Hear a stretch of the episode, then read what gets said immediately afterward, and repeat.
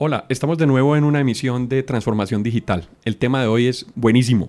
Vamos a hablar de comercio electrónico, compras por Internet y, por supuesto, un tema obligado, Amazon. Vivimos en una época de transformación, rodeados de información y tecnología. Prepárese para aprovechar el uso de las herramientas que ofrece Internet, la tecnología y las comunicaciones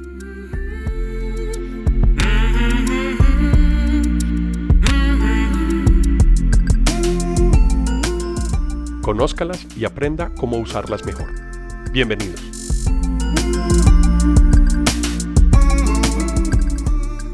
Estamos aquí con Diego Euse. Diego es un gran amigo mío, compañero de trabajo. Diego, ¿cómo estás? Hola Alejo, muy bien, gracias. Gracias por invitarme. No, a ti. Gracias por estar aquí en Transformación Digital y porque eh, nos puedas ayudar a ver luces sobre este tema del cual tú sabes que es comercio electrónico. Hablemos un poquito antes de empezar en el tema, eh, Checo. ¿Cómo, ¿Cuál es tu experiencia? ¿Qué experiencia has tenido para llegar a trabajar con comercio electrónico?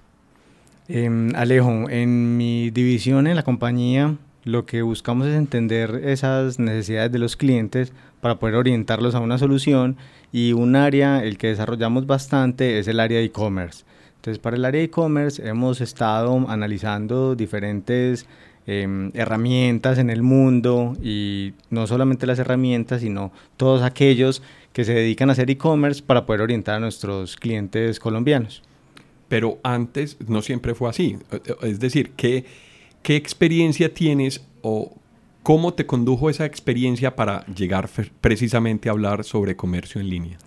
Alejo, yo comencé a comprar en línea desde que conocí Internet prácticamente. En el 97 ya estaba dedicado a navegar en internet, me tocaba en la universidad, parado en la biblioteca, pero empecé a encontrar eh, Amazon que estaba saliendo justo en ese momento y creo que soy usuario de Amazon desde el 2000, bastante recurrente, incluso por ahí tenía un dato de soy Prime desde el 2007.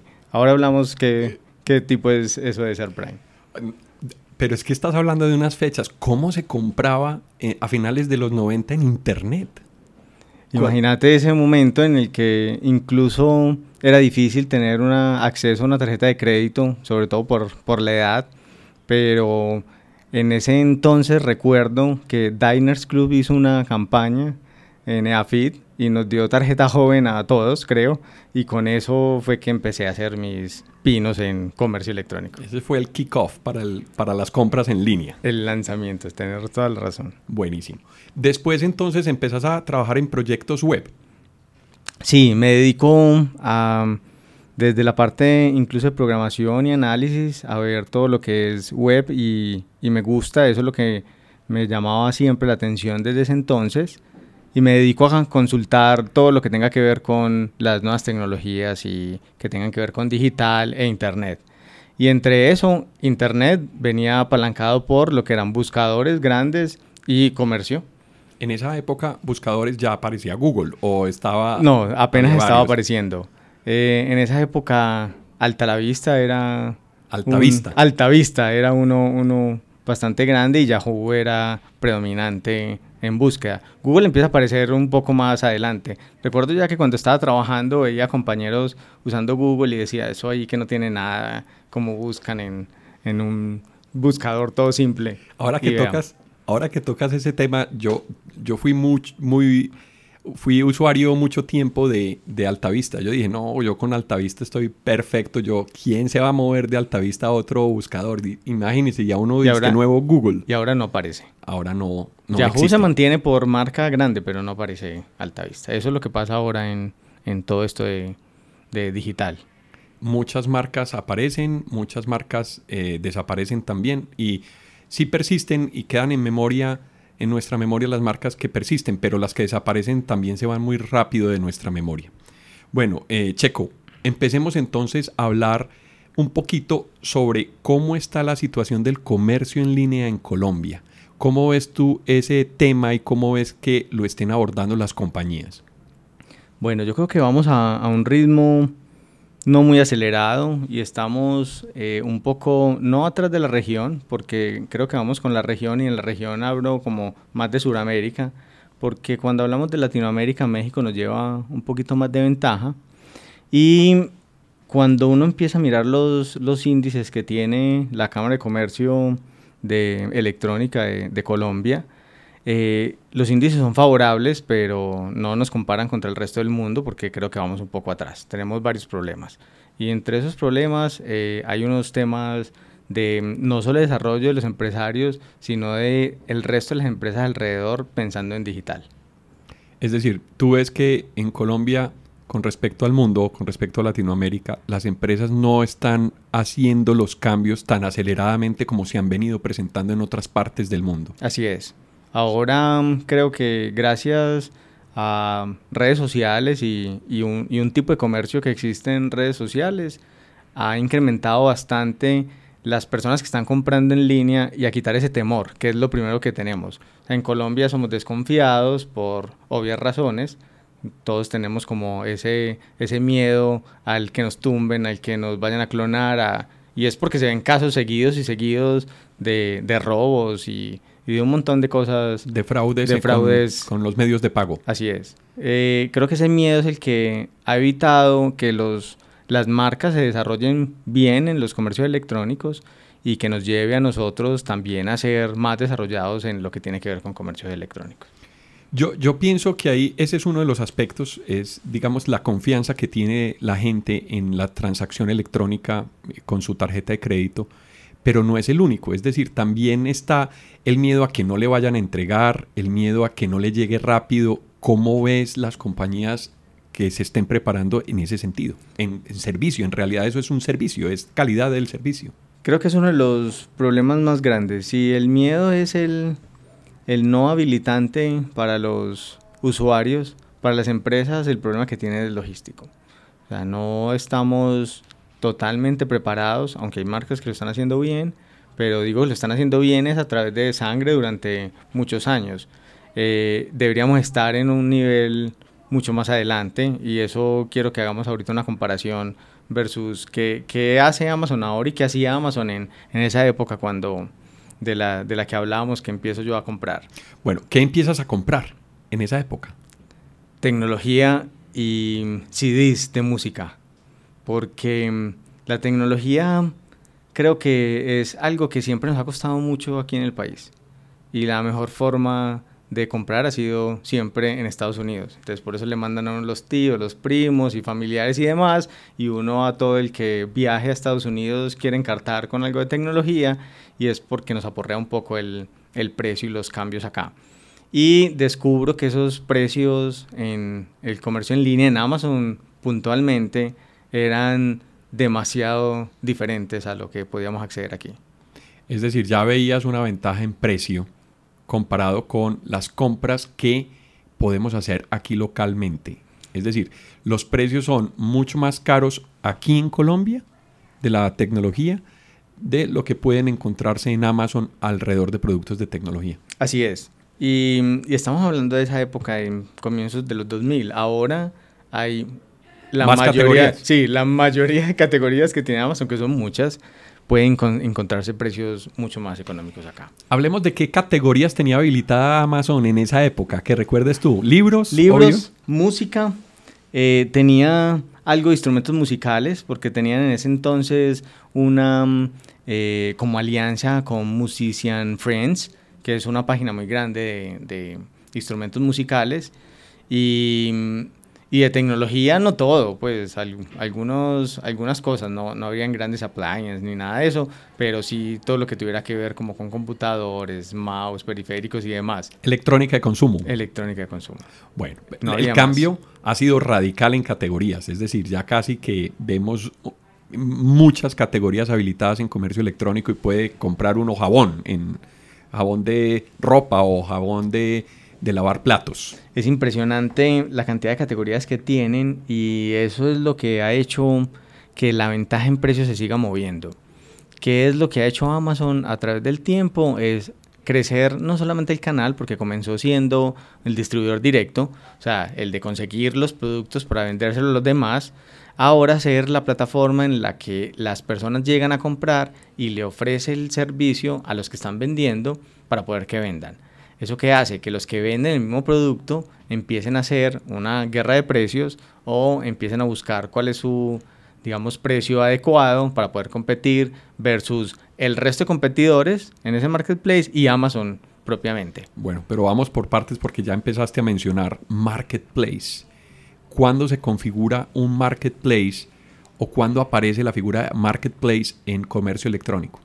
En comercio electrónico cuando el que emite el comercio o la marca que está en el comercio electrónico no tiene la capacidad de suplir categorías, como era el, caso de Amazon, lo que hace es abrir un canal para que otros vendedores puedan vender a través de él. Es decir, traigan su experiencia en el proceso de venta, pero utilicen la misma tienda para hacer las ventas. Así es. Eso le da una participación y un margen a Amazon. Sí, y ese margen es el margen que está dispuesto todos los vendedores a poner, eh, digamos, en consideración por poner un producto en una vitrina mundial llena de cualquier cantidad de, de visitantes. Por eso es que uno puede ver el mismo producto en Amazon con diferentes precios. Sí, y es un algo de lo que me gustaría contar un poquito a, a todos los oyentes y tiene que ver con cuando uno busca un producto en Amazon, el precio que le muestra el producto es el precio más económico que esté en todos los listados. Pero ahí hay una partecita donde muestra quién es el que lo está vendiendo. Y uno puede tener acceso a quiénes son los otros que lo están vendiendo. ¿Qué tiene que de diferencia ver si, si otros lo venden o no? Hay varios como trucos que he aprendido a través del tiempo y es el primero Puede que si yo compre en otro estado no tenga impuestos. Y por no tener, y por no tener impuestos puede ser más barato, aunque en el precio de lista sean diferentes. Entonces, supongamos que Amazon me está mostrando un producto con 10 dólares y voy y busco y hay otro oferente que me lo vende en 11 dólares. Posiblemente si pago el de 10 por ser el estado en el que lo estén vendiendo, con tax me valga más, me valga 11 con algo. Y el de 11, si no tiene tax, pues me valga 11. Entonces, eso, el buscar los, proveedores ayuda incluso a identificar el tiempo de despacho. Hay muchos proveedores que vienen de China, hay mucha, mucho comercio eh, chino que está montado en, el marketplace de Amazon y hay productos que se demoran mucho tiempo en llegar, pues basados en, en que es el más barato. Entonces uno puede buscar que no solamente sea el más barato, sino también que lo distribuyan desde algún estado eh, que sea un pronto, sí, un pronto despacho.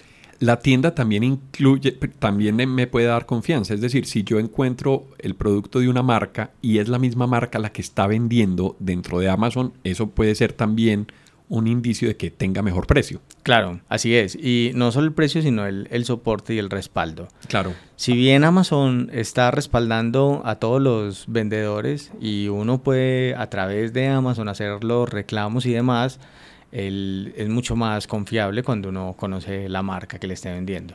Por supuesto, y puede tener uno adicional al proceso de compra, tener prelación o garantías, por ejemplo, mucho más fácil con el vendedor, porque está uno seguro que además de que le compró a Amazon, está el mismo, la misma marca detrás de, del proceso de venta. Así es. Em, ese es uno de los temas, yo creo que grandes en Amazon, y es que esa diferencia de precios y ese juego de precios le ofrece a todos los visitantes, pues primero, obviamente mejores precios a cada momento, pero también un stock, eh, por no decir ilimitado, un stock muy, amplio. Porque si se le acaba un proveedor que es el barato, seguro que está el otro que está vendiendo y sigue él siendo el más barato. O sea que la disponibilidad se garantiza para esa, eh, en ese momento para esa compra. Sí, hay muy poquitos productos en, en Amazon que yo haya visto que no se encuentre stock. Son productos de pronto muy particulares que solo lo tiene un vendedor y ponen a disposición de las personas. Si hay un stock limitado, hay una información como un label donde dice, ojo, solo hay cinco, solo hay cuatro, para poder que lleguen a comprarlo. Bueno, ahí empezaste a mencionar cómo compras tú en Amazon, ¿sí? que, es, que es un tema muy interesante porque saber comprar es eh, poder tener de pronto más prelación en ciertas cosas. Por ejemplo, en impuestos, hablaste específicamente. Háblanos un poquito de la experiencia que has tenido tú en compras con impuestos en diferentes categorías. Por ejemplo, yo sé, yo he tenido muchas ventajas comprando tecnología, porque la tecnología en otros estados, como por ejemplo en Seattle, es decir, en Washington, eh, no tiene impuestos cuando van a despacharse a otros estados o por fuera. Entonces, eh, ¿cómo, ¿cómo, empiezas a entender la relación de esos vendedores con, con, con los impuestos y cómo se puede dar uno cuenta que eso ocurre?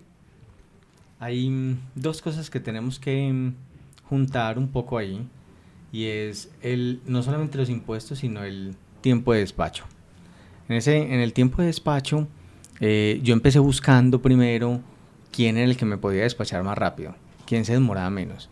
Y Amazon empieza a hacer un, un nivel de servicio adicional y ahí es donde ahora mencionaba algo de Prime, que es si uno compraba, si uno se vinculaba a ser Prime, un usuario Prime de Amazon, todos los eh, ítems que se compraban iban a llegar en dos días en Estados Unidos. El primer beneficio. Ese era el, primer beneficio. No vamos a hablar de todos los beneficios de Prime, pero, pero ese, ese entendiendo de, de, lo que miramos ahora de los impuestos. Entonces, cuando empiezo a ver que hay unos artículos que pueden llegar más rápido que otros, empiezo a buscar qué pasa con cada uno de los artículos y me doy cuenta que cuando agregaba artículos de diferentes vendedores, me empezaba a cambiar el precio en el carro de compras. Y unos tenían tax y otros no tenían tax. Entonces empiezo a hacer filtros de, a ver, si metí estos dos, cuál sí tiene y cuál no. Amazon anteriormente permitía ver, antes de uno pasar el proceso de checkout, un, como un precalculado de cuánto te iba a costar el producto a una dirección específica que uno tiene, eh, digamos, como principal. Entonces con eso empiezo a entender que efectivamente hay unas, unos vendedores que tienen impuestos o no. Y me empiezo a investigar y me doy cuenta que, claro, es, eh, uno pensaría que es bastante obvio, pero cuando uno piensa en Estados Unidos no piensa en estados como, como nos pasaría aquí en Colombia, que el impuesto es para todo el país, en Estados Unidos el impuesto es por estado. Entonces, cada estado tiene una tasa de impuesto diferente y si hay un vendedor de ese estado, está vendiendo normal con el impuesto del estado y pues uno puede aprovechar que hay estados que no tienen impuestos para algunos ítems particulares. Entonces, bueno, ese es el, primer, el segundo componente del valor total del artículo. El primero es el, costo, el, el, costo como tal del artículo. El segundo es el impuesto. Y hablaste también sobre, sobre Prime. ¿Qué es ser miembro Prime en Amazon? Es decir, ¿por qué tomaste la decisión de ser miembro Prime y a qué beneficios puede aspirar uno cuando es miembro Prime? Bueno, en, Amazon Prime, primero es una, suscripción que se paga, se paga anual. Eh, a través del tiempo han, ido subiendo el, precio, ahora está por alrededor de 119 dólares. Eh, con este beneficio de Prime empieza Amazon a decir, primero, tengo unos proveedores que te pueden garantizar el despacho a tu destino en, dentro de Estados Unidos en dos días. O sea que Amazon está haciendo un trabajo detrás y es clasificar los proveedores y calificándolos para que uno pueda comprar mejor. Sí, y eso ahorita nos vamos a entrar en ese tema de, de logística. En ese tema de logística, Amazon ha hecho inmensos esfuerzos, no solamente de inteligencia, sino monetarios. Ahora hablamos un poco, un poco de eso. El otro beneficio que tiene Prime es empiezan a dar algunas em, ofertas solamente para esas personas que estén en Prime antes que todo el resto de personas. Empiezan a manejar un precio diferente, no empiezan a cobrar el envío. Entonces dicen, todo el que tenga Prime, nosotros cubrimos el envío. Y Amazon empieza a desarrollar incluso una flota de, de transporte. Empiezan a hacer eh, algunas alianzas en la costa este y otras en la oeste. Y utilizaban cuando eh, desde ese entonces utilizaban USPS, UPS, FedEx, todas las conocemos, son las grandes. USPS es el, para los que no lo conocen, es el, postal, de Estados Unidos.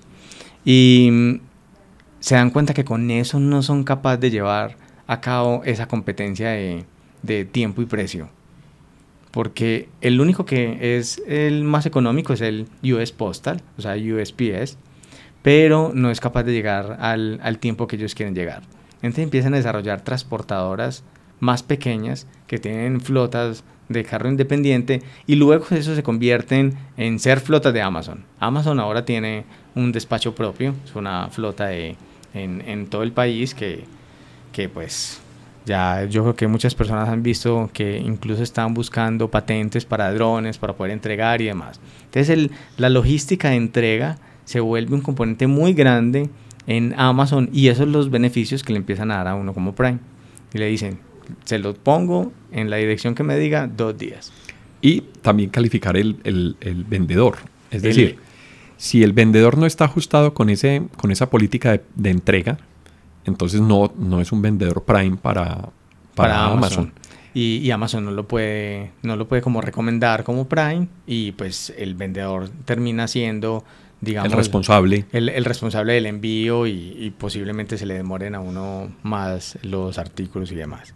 Bueno eso en, desde el punto de vista logístico y de compra pero hay más beneficios de Prime. Sí empiezan a ser de, de Prime un digamos como un club un club donde empiezan en el momento que empieza Amazon a sacar toda su línea de servidores y demás, entonces empiezan a dar un espacio para que uno suba fotos ilimitado. La persona que tiene Prime pues, tiene una capacidad de fotos ilimitada en un servidor de Amazon. Eh, empiezan a, a, generar ya su canal de video, o sea, el, como, el, como es Netflix, como son muchos otros proveedores. Uh -huh. Amazon saca Amazon Video y empieza a darle a Prime esa, esa opción.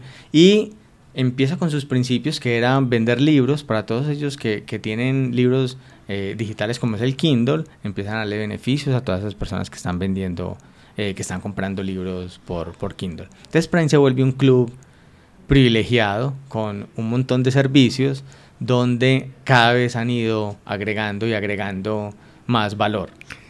Además, pues en Ken Prime eh, además de entregar en dos días, algunas de las entregas son gratuitas. Es decir, si yo pago Prime, ya, ya no, tengo ya no tienes que pagar en vivo. O sea, sí. eso es otra, otra de las grandes ventajas. Y entonces ahí, eh, aprovechando ese, ese envío, todos se preguntarán por qué la gente no compra en Amazon directamente acá a Colombia. Y vamos a hablar de ese. De ahí ese hay una brecha. De sí, de Hablaste... ese tipo de, de despachos mundiales. Sí.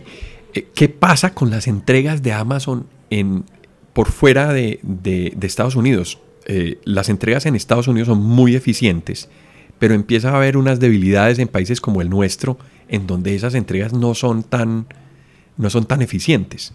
Amazon comienza abriendo un canal de poder despachar al resto del mundo. Dice, ya tengo Estados Unidos, lo puedo mejorar, pero pues yo lo domino lo que quiero es vender en todo lado y como ya tengo vendedores también de muchos lados, pues logísticamente esto debería funcionar y empieza a abrir hacia los países. Y nos encontramos, y voy a colocar el caso de Colombia para no mencionar el resto, pero en el caso de Colombia nos encontramos con dos factores fundamentales. Primero, ¿quién va a despachar en Colombia? O sea, el producto viene desde donde sea el vendedor. Entonces vamos a colocar que el vendedor en Estados Unidos. Entonces, ¿quién va a despachar en Colombia? La regulación dice que solamente el postal de Colombia es el permitido para poder hacer envíos dentro de Colombia, de todo lo que venga, por decir, de importación. Entonces, ese es el primer factor. Y el segundo... Es un, un tema legal. Es un tema legal. Y el segundo son los impuestos. Entonces, ¿quién tiene que pagar los impuestos? Los impuestos, obviamente Amazon no los va a pagar. El que lo tiene que pagar es el, el comprador. Y empiezan a abrir ese canal y cuando uno selecciona desde Amazon que mm, le despachen directamente a, a, Colombia, él inmediatamente empieza a hacer el cálculo de, del impuesto. Y empezamos a, a, tocar un tema bastante interesante y es, aquí cambiamos los impuestos cada un tanto, los artículos dependiendo de la línea tienen impuestos diferentes. diferentes. Entonces Amazon le toca y se ve obligado casi en hacer todo el conocimiento o todo el, el, estudio de cada país para poder empezar a despachar. Listo. Lo abren, abre el canal, funciona, vale un montón de plata, pero funciona y empieza a despachar. Y, las, y los artículos que empiezan a llegar, sobre todo a Colombia, que conozco, digamos, bastantes, bastantes casos, no son entregados primero ni adecuadamente, ni a tiempo, ni correctamente y posiblemente no sean entregados. Entonces empieza a perder un montón de mercancía y Amazon tiene una política y es, si no te llega la mercancía, te manda otro, te devuelve el dinero. El servicio al cliente de Amazon es impresionante. A todos los que no conozcan Amazon, lo, lo invito a que solo compren y hablen con servicio al cliente, porque sí. Que además tienen eh, servicio en español. línea en español. Sí. Es eh, demasiado, demasiado bueno, pronto, solucionan los problemas, no tiene ningún problema en, en volver a, a restaurar un ítem si se perdió, si por logística no llegó bien o, o, lo que sea, puede devolverte el dinero o mandarte otro. Es bastante interesante ese, digamos, ese servicio, al cliente. Entonces, cuando se encuentra con las barreras como el servicio postal de Colombia tiene algunos, algunos problemas, problemas de tiempo, unos problemas de organización, eh, muchas cosas se pierden en, en, la aduana colombiana. Todo el que oiga de mitos de aduana, sí, son verdad. Hay no solo son mitos, o sea, se encuentran un montón de, de desperfectos en el funcionamiento y si bien mantienen el canal, no se hace atractivo para los que estemos en Colombia comprar directamente en Amazon. O sea, se vuelve un precio casi igual y con casi el mismo tiempo que podría estar comprando yo algo en Colombia. Ahora hablamos del tiempo. Eh, sí, el tiempo es importante, pero lo que tú dices de precio es clave. Es decir, ¿por qué voy a comprar en una tienda que está fuera de Colombia si el producto que yo tengo, tengo en la tienda en Colombia vale lo mismo? No tiene sentido esperar, no tiene sentido arriesgar a que el producto no llegue o no y tenga que hacer, mm, tenga que verme obligado en llamar, pedir garantía y todo lo demás, porque pues le compré a Amazon y está, y está digamos que respaldada la compra, pero se vuelve un problema porque finalmente no encuentro mi, eh, oportunamente el producto. Entonces, ¿qué pasa alrededor de eso? El, alrededor de ese, de ese factor empiezan, yo voy a contar mi caso personal, pero seguro que con muchos que he hablado eh, fue más o menos el, el mismo camino. Eh, no nos funciona comprar cosas en, Amazon y traer. Se demora un montón, entonces empezamos... Entregando a, Amazon. Entregando, eh, sí, despachando a Amazon y mandándolo directamente a Colombia. Entonces empezamos a buscar quién es el amigo que viaja, eh, cuando alguien va de paseo para mandárselo al hotel o, donde se vaya a quedar para que nos traiga el producto porque nos ahorramos un montón de plata y empieza a descubrir que hay bastante cantidad de empresas, couriers, que se dedican al transporte de artículos de Estados Unidos acá. Pues eso funciona en todo el mundo y hay una, unas em, normas para eso. Pero hay una norma de correo express que tiene el comercio colombiano que permite hacer despachos rápidos con algunas limitantes, no nos vamos a, entrar en, en los detalles, y empiezan a existir personas que envían de Estados Unidos a Colombia.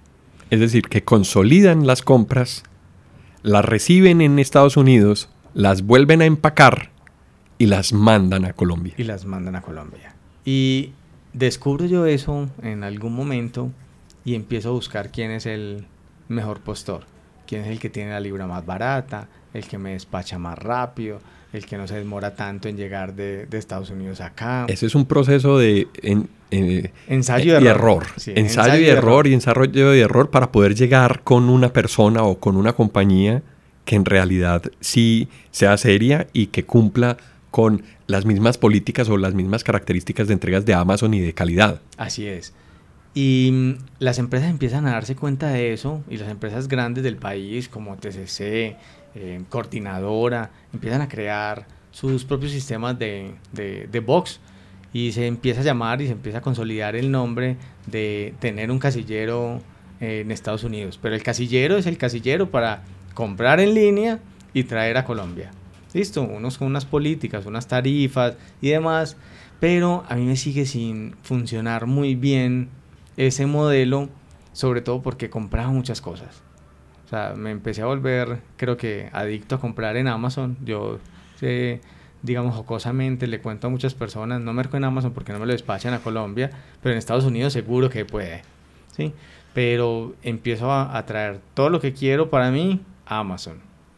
Entonces no era tan rentable tampoco el tener que despachar cada pedacito que me mandaran algo independiente sabiendo que compraba tantas cosas.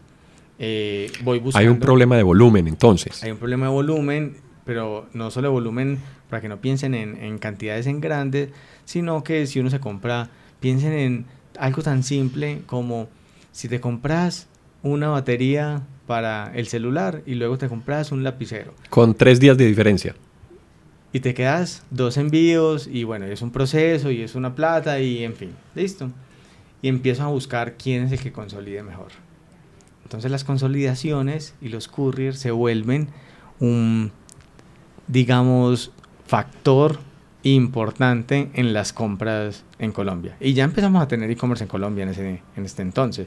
Pues el e-commerce en Colombia no es, no es nuevo. Eh, tenemos Cámara de Comercio no hace tanto, pues son unos cuantos años, pero ya había gente que se aventuraba a, vender en línea, solo que teníamos algunos otros factores pues, de, de problema.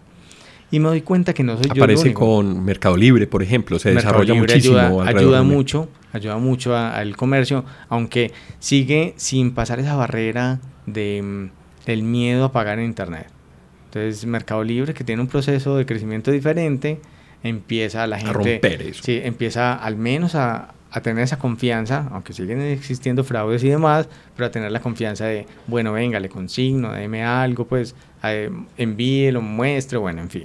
Y empieza ese desarrollo del patrón normal de un e-commerce que es yo compro, me cobran, ¿cierto? O sea, tengo una referencia de pago, tengo una orden y con esa orden luego me van a dar una guía de seguimiento y con esa guía de seguimiento, con una transportadora yo me puedo dar cuenta dónde viene mi paquete, ¿sí? Que es como el principio básico de lo que uno como usuario espera luego de que haga una compra en un e-commerce que eso es un eh, que eso es un tema que no tiene el comercio real, pues el comercio en vivo. Es decir, yo compro el, artículo y me lo entregan y me lo llevé. Pero el comercio electrónico, yo compro el artículo y hay que esperar que llegue, ver dónde está, hacerle seguimiento y el servicio de transporte es clave para que le suministre esa información y yo pueda entender dónde va o qué pasó. Y claro, y eso ayuda a las expectativas, a bajar el nivel de, digamos, ansiedad, y también el de tener seguridad de que sí me enviaron algo, que sí pagué algo, porque la, la transacción eh, usualmente es tan en línea que uno ve que ya le cobraron, uno ve que ya le debe al banco, pero, pero todavía no tiene nada tangible que lo respalde. En la mano. Entonces, ese, la guía de seguimiento y la, la orden en el e-commerce se vuelve un factor principal. Eh, continuando con la historia, me doy cuenta que no soy yo el único que está usando ese tipo de courier y tanto es que empiezan a crecer y todas las compañías empiezan a buscar tener un courier. Servientrega, 472, cada uno con unas políticas y unos, y unos eh, manejos. Avianca directamente también monta un courier. Empiezan a existir cualquier cantidad de couriers. Hay couriers desde muy pequeñas hasta muy grandes y la diferencia a la final terminan siendo en velocidades, consolidaciones, eh, de pronto factor de el valor de la libra que te cobren y demás. Empieza a crecer tanto ese comercio que, que hay muchas empresas dedicadas a eso ahora. Lo que siempre me hacía preguntar es por qué la gente no compra acá. Listo. Entonces ahí nos vamos a pasar a un tema un poco más, más interesante. Bueno, cerrando el tema de los, de los couriers y casilleros, entonces, ¿cómo funciona? ¿Cuál, es el funcionamiento básico de un casillero? Eh, yo compro en línea desde cualquier tienda, puede ser Amazon o puede ser cualquier otra, doy una dirección y en esa dirección aparece mi nombre con el número de un casillero.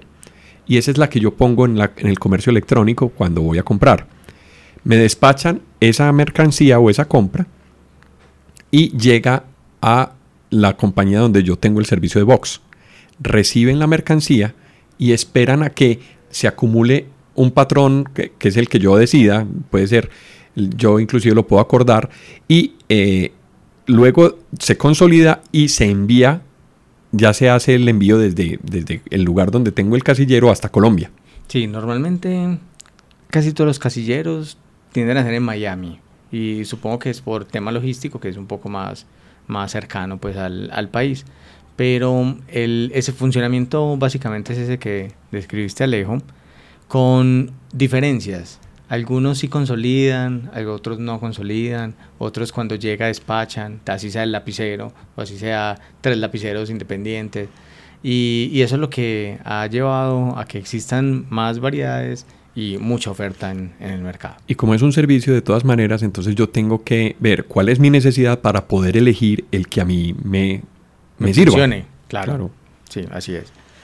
Y mm, yo creo que son muy populares los, los casilleros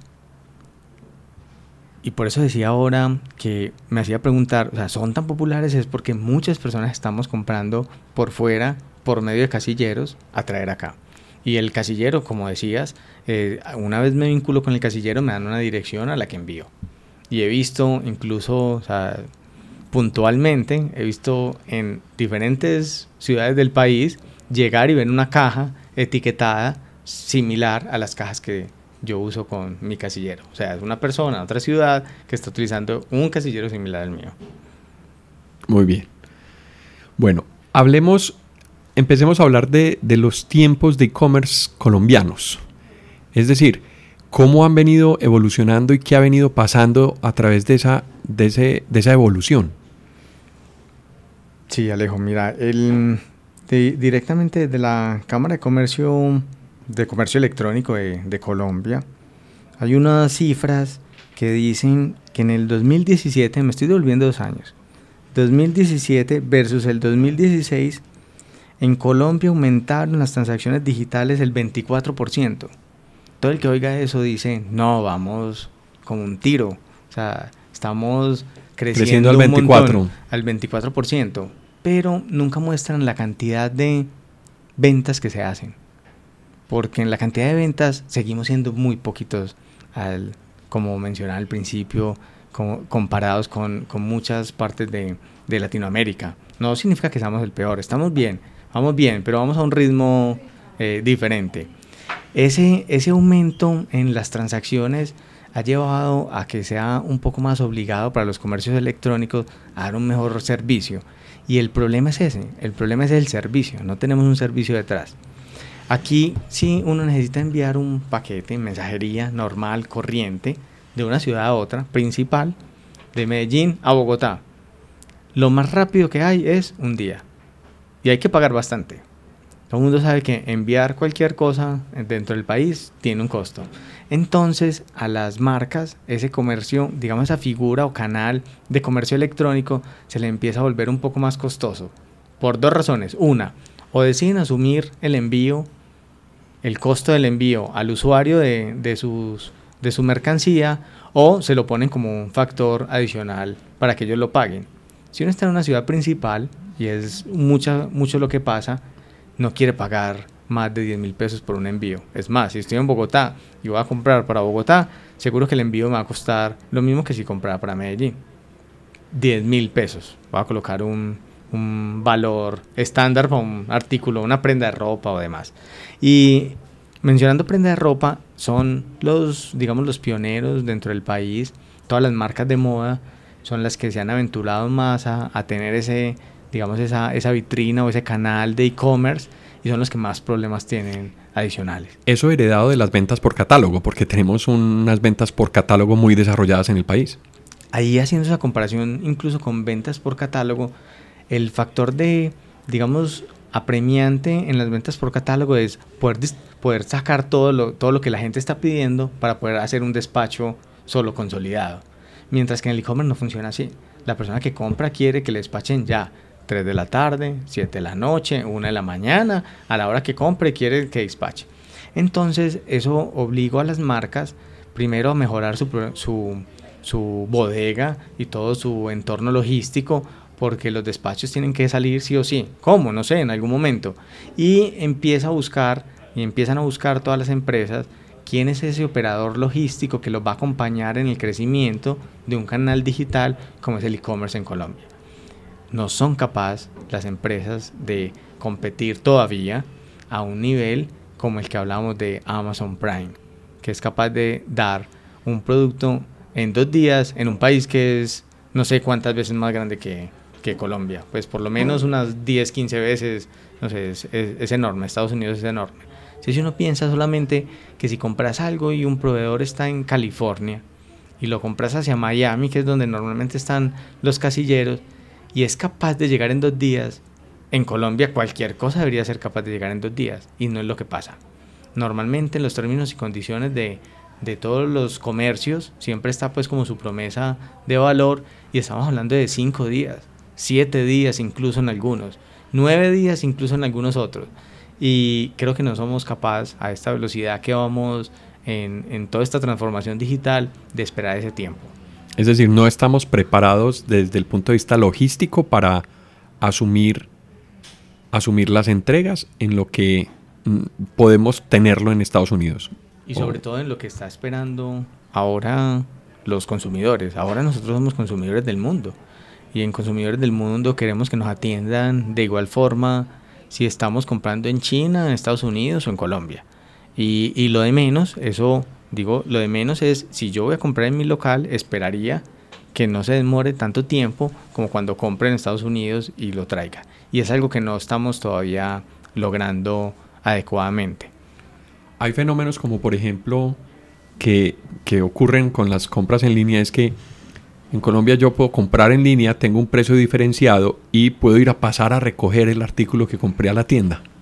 Ese, esa modalidad no es muy, pues, no es comercio electrónico en realidad. Eh, exacto, pero es una modalidad que, que lo tienen las grandes tiendas y las grandes superficies en Estados Unidos, sobre todo por las distancias que las personas tienen que recorrer a la tienda. Es preferible como, como comprar online, mirar y simplemente cuando cuando sea propicio pasar y recoger.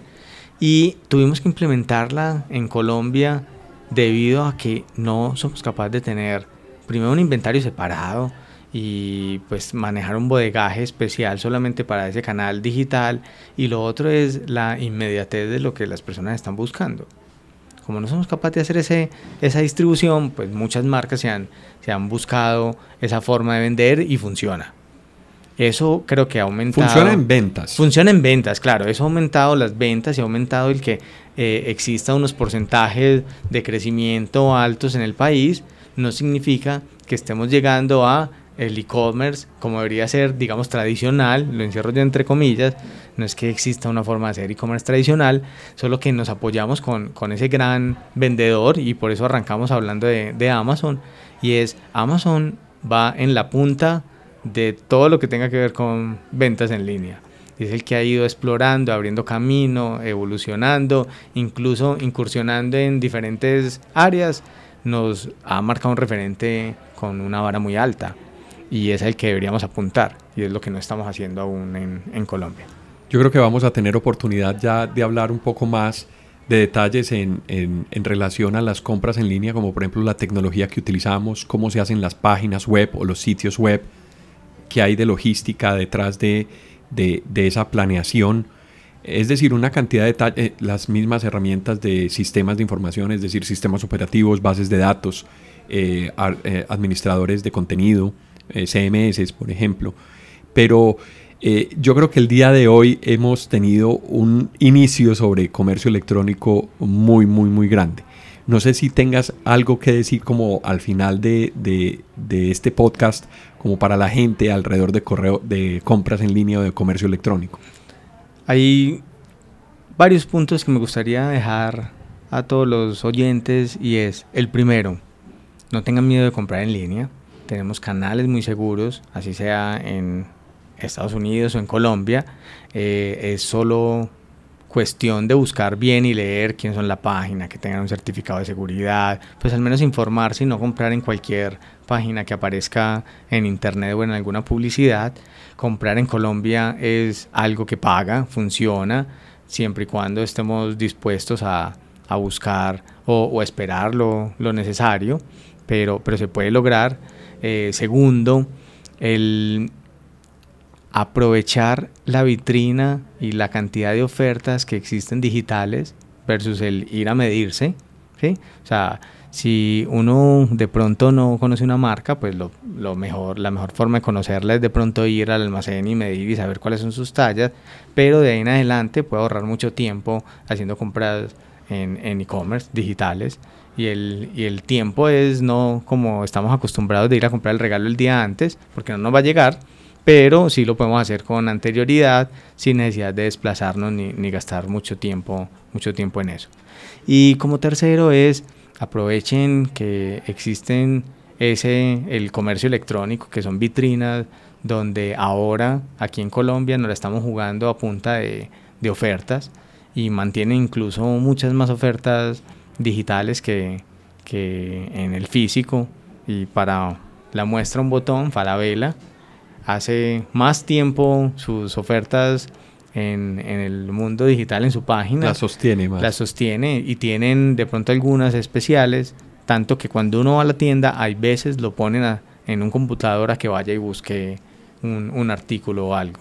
Entonces ya estamos en, en, una era diferente donde comprar digital funciona, paga, ahorra tiempo, pero hay que eh, no ir con los ojos cerrados, sino leyendo al menos qué es lo que se está comprando y dónde Sobre se todo, está comprando. Informándose, informándose bien y sabiendo qué se está haciendo y cuáles son los puntos, eh, digamos, eh, que regulan el proceso de compra o cómo es la, la, dinámica del proceso de compra para estar tranquilos.